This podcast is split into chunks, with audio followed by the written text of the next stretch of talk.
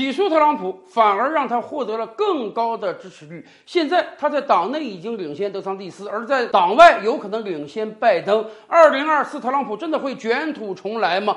美国前总统特朗普被起诉已经一段时间了，第一次庭审要到十二月份啊。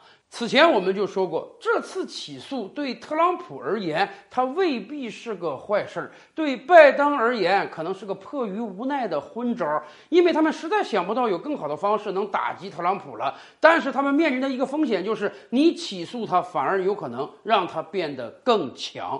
这不，最近美国国内发布了多项民意调查，特朗普的民意支持度火爆的上升啊。首先看共和党内。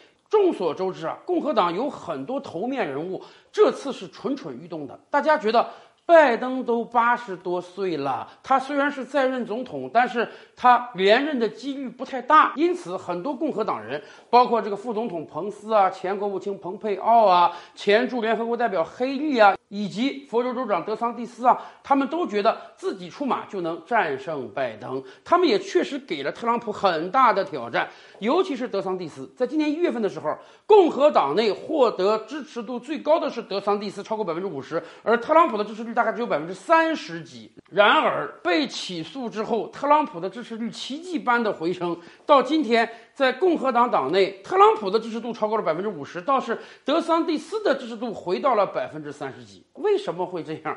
道理很简单啊，特朗普已经成功的把对他个人的刑事起诉转换成了对他的政治迫害，甚至对共和党的报复。所以，面对民主党的挑衅，共和党人只能选择团结，只能选择站在特朗普这一边儿。你想想。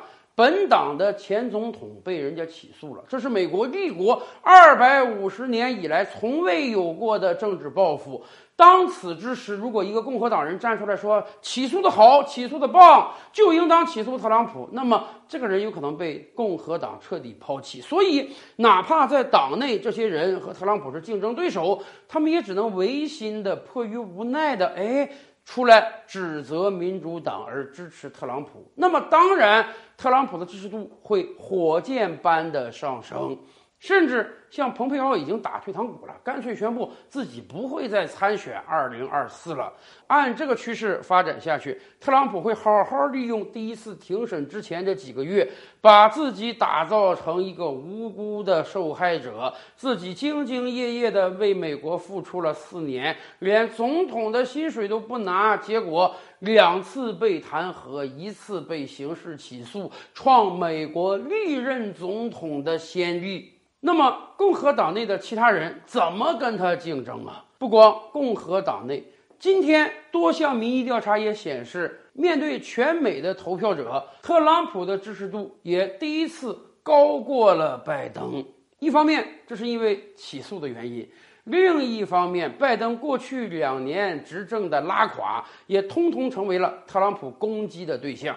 特朗普最近一段时间以来，不断在美国各大城市发表演讲，攻击拜登的政策。一方面说，正是由于拜登的执政，导致美元正在渐渐丧失它的优势地位，拜登把美国经济搞得一团糟，把全球经济搞得一团糟。另一方面呢，也正是由于拜登的存在，导致俄乌战争打了一年多还没有打完。其实此前，特朗普就多次表示啊。如果他还是美国总统的话，俄乌之间根本打不起来。而现在，他也表示，如果他在二零二四年十一月份胜选，都不需要等到他就任那一天，给他二十四个小时，他就能终结掉俄乌战争。特朗普甚至自信满满的说，他是全球唯一一个能够阻止第三次世界大战的人。特朗普这个人向来说话非常夸张。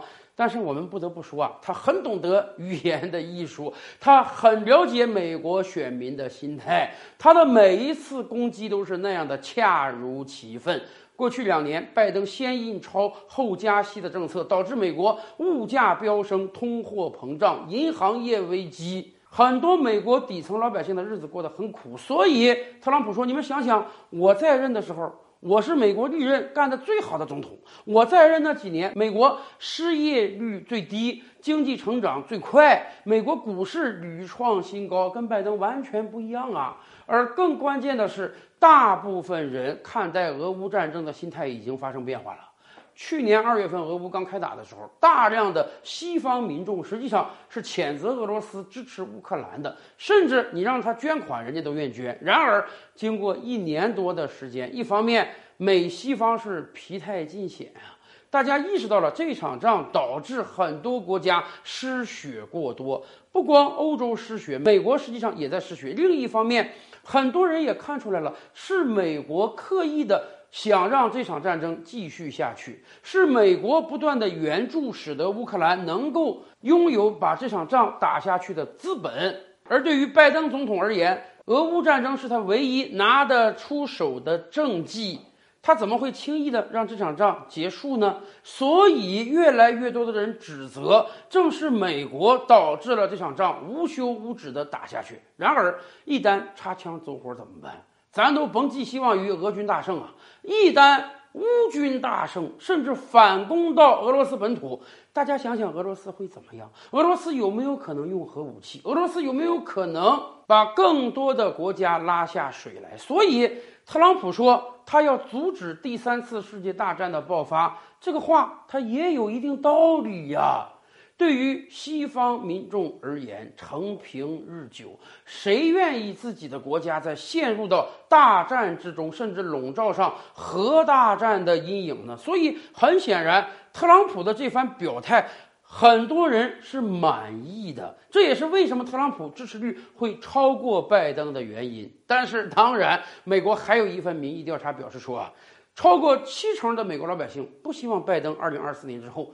再当美国总统，他太老了，他太弱了。但是也有超过六成的美国老百姓呢，不希望特朗普再当总统，因为他太荒诞不经了。可问题是，按照美国现行这个体制发展下去，到了二零二四年打擂台的，可能真的还是这两个老人。美国老百姓还必须得在两个烂橘子中含泪选择一个，这难道就是？美国赖以自豪的体制吗？